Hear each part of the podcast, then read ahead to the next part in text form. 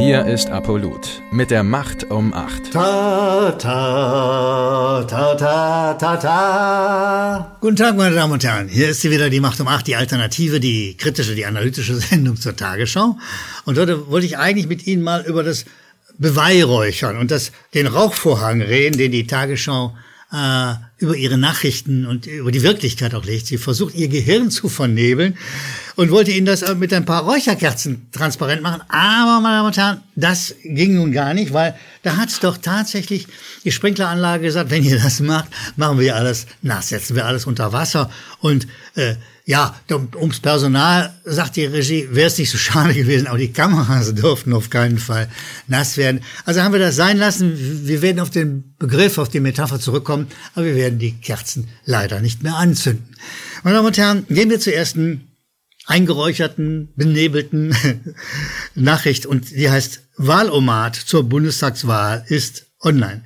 Sehen Sie, meine Damen und Herren, das ist eigentlich eine richtige, gute, solide Nachricht. Ja, der Wahlomat ist online. Und er hat 38 Fragen. Und an diesen Fragen können Sie überprüfen, ob diese oder jene Partei, sagen wir mal, Ihr Favorite ist, ob Sie die vielleicht wählen können oder sollten, wie weit Sie inhaltlich mit Ihnen übereinstimmen. Und jetzt, meine Damen und Herren, das Ding wird gemacht von der Bundeszentrale für politische Bildung.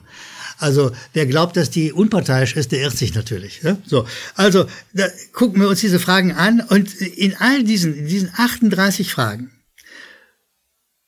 kommt der Begriff Corona nicht ein einziges Mal vor. Sehen Sie, Millionen von Menschen, ob sie für die Corona-Maßnahmen sind oder dagegen, sind von diesen Maßnahmen betroffen. Also wie man mit diesen Maßnahmen umgeht, wäre ein, eine spannende, interessante politische Frage. Eine Fragestellung an die Parteien und wiederum an ihre Wähler.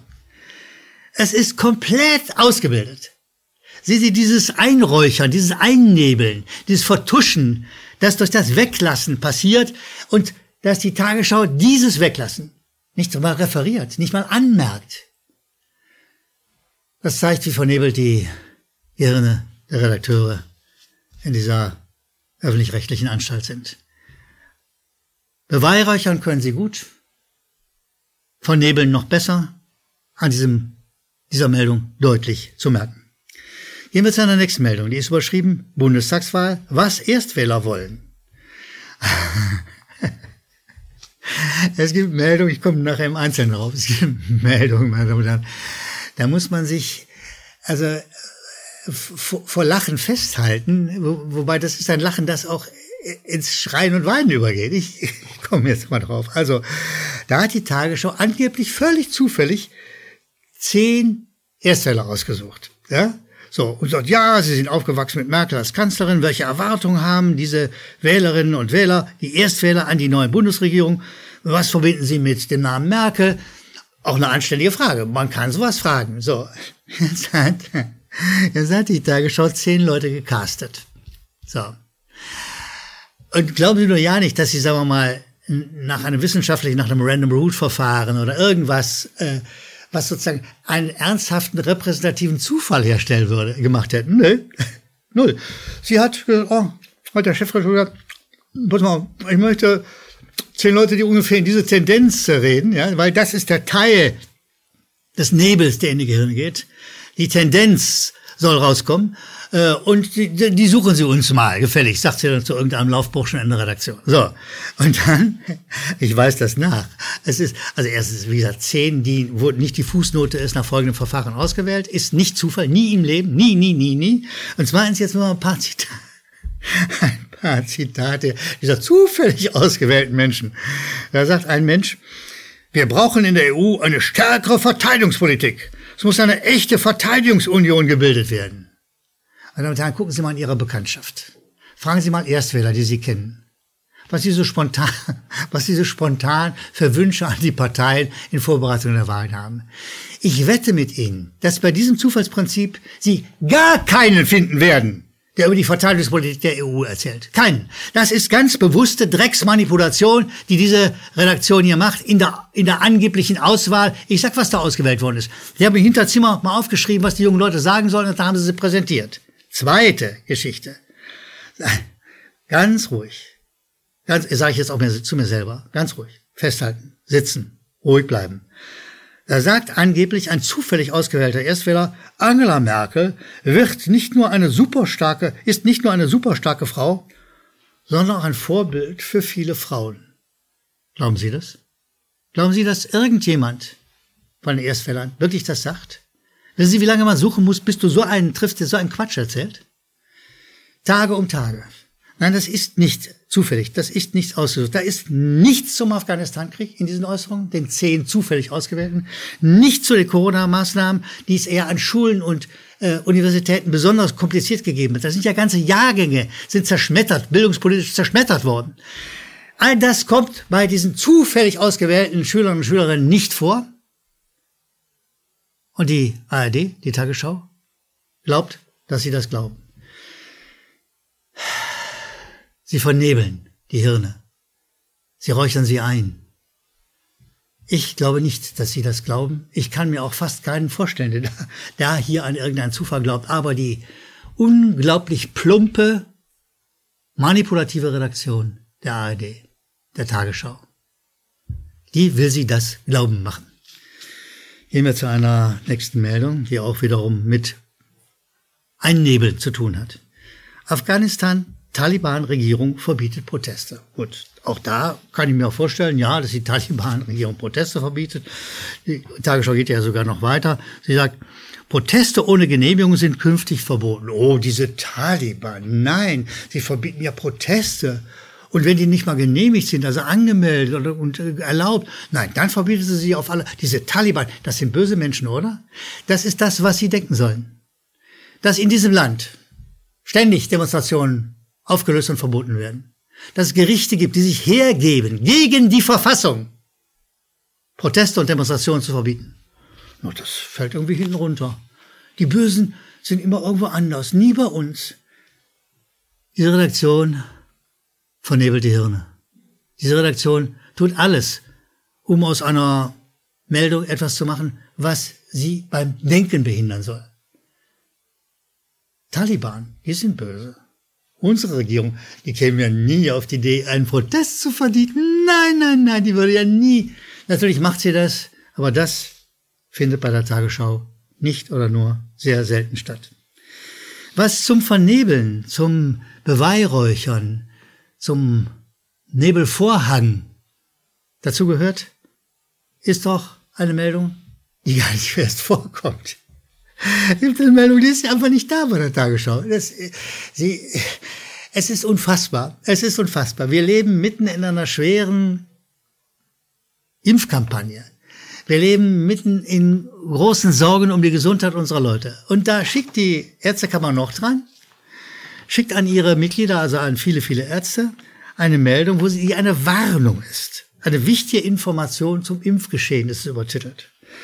Und da sagt die Ärztekammer noch dran, dass in einer, in einer Einrichtung der, der Arbeit des Arbeiter-Samariter-Bundes, ich denke ein Pflegeheim, äh, 90 Leute geimpft worden sind. Sie nennt sie Impflinge, die Ärztekammer. Und von diesen rund 90 Impflingen sind viele, viele erkrankt. Und manche auch schwer. Es war eine sogenannte Auffrischungsimpfung. Wenn Sie so ältere Menschen so geimpft werden, dann kommen die völlig frisch. Merken Sie, wie schon in der Sprache die Lüge anfängt? Auffrischung. Hey, das hört sich doch toll an. Da geht's doch ab, ja? So. Und die Erkrankten sind an Herz- und Lungenerkrankungen erkrankt. Zum Teil schwer. Und gestorben sind auch welche. Heftig erkrankt und tot. Einen Toten hat's auch gegeben. Sind wir momentan diese Meldung der Ärztekammer noch dran? Die mag uns die Tagesschau hinter ihrem Rauchvorhang, hinter ihrer Verschleierung von Wirklichkeit nicht geben. Weil es könnte ja mit einer echten Nachricht auch mal eine Debatte beginnen. Wie sicher sind denn diese Impfstoffe eigentlich, die uns in die Venen gedrückt werden sollen? Oder in die Muskeln? Wie sicher ist das Zeugs, was diese Bundesregierung auch mit Druck empfiehlt? Würde diese Meldung die nun wirklich gravierend und von einer seriösen Institution, nämlich der Ärztekammer Nordrhein, losgelassen worden ist, würde diese Meldung sozusagen eine Debatte beginnen lassen, die es öffentlich nicht gibt. Und weil es sie öffentlich nicht gibt, muss die Tagesschau diese Meldung auch unterdrücken. Deshalb. Meine Damen und Herren, ich komme zum angenehmeren, zum besseren Teil, zu Ihren Zuschriften, die Sie bitte per Mail an die unten eingeblendete Anschrift senden sollen. Und ich will zu diesen Mails, die Sie uns schicken, nochmal etwas sagen, bevor ich einzelne daraus zitiere. Wir merken an diesen Mails, dass wir sozusagen nicht ins Blaue produzieren. Äh, wir sind froh über Ihre, Ihr Feedback, über Ihre Wertungen, über Ihre Kritik, äh, über Ihre Ergänzungen zuweilen. Äh, und es hilft uns. Und wenn ich sage uns, dann meine ich die Leute an der Kamera, am Schneidetisch, und in der Redaktion. Wir sind mehrere. Wir produzieren hier gemeinsam eine Sendung für Sie und wir sind angewiesen darauf, dass Sie an die unten eingeblendete Adresse uns zuweilen etwas mitteilen. Kritik, gern. Lob noch lieber, gebe ich echt zu. Aber schreiben Sie uns. Ich komme zur ersten, der ersten da, äh, Meldung, die ich, äh, Nachrichten, die ich hier ausgewählt habe. Das ist Eliane Knob aus Paraguay. Und sie sagt, es ist ja so, dass die, das Risiko beim Impfen nicht von, den, von der Pharmaindustrie getragen wird, weist sie nachdrücklich darauf hin, äh, sondern das Risiko tragen die Impflinge selbst, vielleicht die Ärzte, aber die und letztlich vielleicht sogar die Regierung, aber die Pharmaindustrie sagt sie sehr deutlich, und das verschwindet ihrer Auffassung nach im, im jetzigen Experiment, wie sie das nennt, ein Pharma-Experiment, das verschwindet. Die Pharmaindustrie macht sich einen schlanken Fuß. Sie nimmt, übernimmt null Verantwortung. Schönen Dank für den Hinweis, Frau Knob, Kopp aus Paraguay. Äh, wir sehen es genauso wie Sie. Hannes Luginger aus Salzburg sagte, lieber Herr Gellermann, ich sehe mir die Proteste rund um Corona in Berlin und anderen Städten an und sehe fast nur Leute zwischen 40 und 80 Jahren. Wie erklären Sie sich das? Lieber Hannes Luginger, ich bin kein Wissenschaftler, wir haben auch keine Erhebung zur Hand.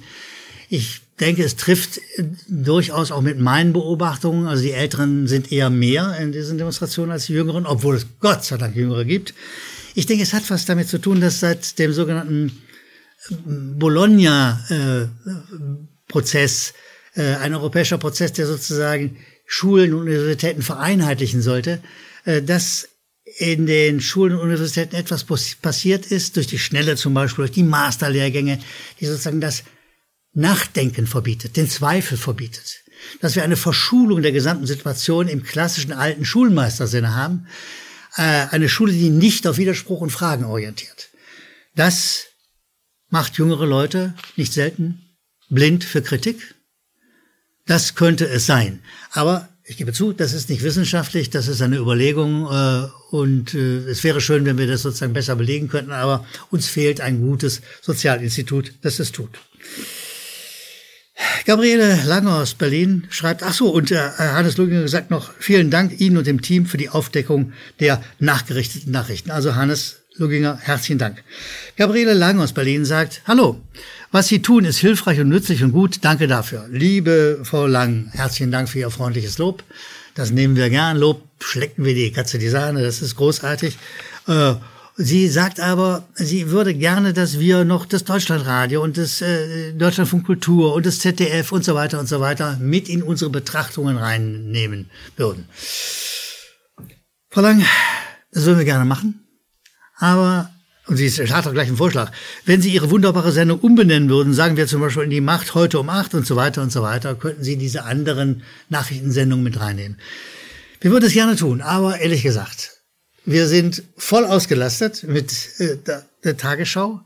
Und die Tagesschau hat auch etwas, was sozusagen prototypisches ist für die Nachrichtensendung. Die Tagesschau ist der Taktgeber für viele, viele Medien im Land. Deshalb nehmen wir sie sozusagen stellvertretend für alle anderen Medien, würden ja noch andere mit reinnehmen, schaffen es aber kräftemäßig nicht. Herzlichen Dank für Ihre Zuschrift. Ihnen allen unseren Dank für Ihre Mitarbeit. Wir begreifen Ihre Zuschriften als Mitarbeit an die unten eingeblendete Mailadresse senden. Wir freuen uns über die Resonanz, die wir bei Ihnen haben. Ich bedanke mich sehr bei Ihnen.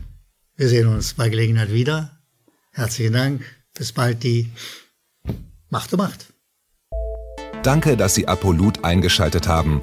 Wir sind ein unabhängiges Presseportal.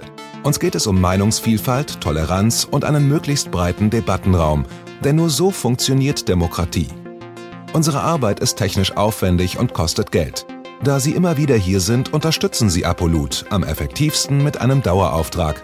Mehr Infos auf apolut.net/unterstützen. Apolut ist keine Einbahnstraße. Lassen Sie uns in Kontakt bleiben. Abonnieren Sie den Apolut Newsletter, so verpassen Sie nichts. Registrieren Sie sich auf apolut.net/newsletter. Natürlich gibt es Apolut auch als App. Einfach auf apolut.net/app runterladen und mobil auf dem Laufenden bleiben. Apolut. Das denke ich auch.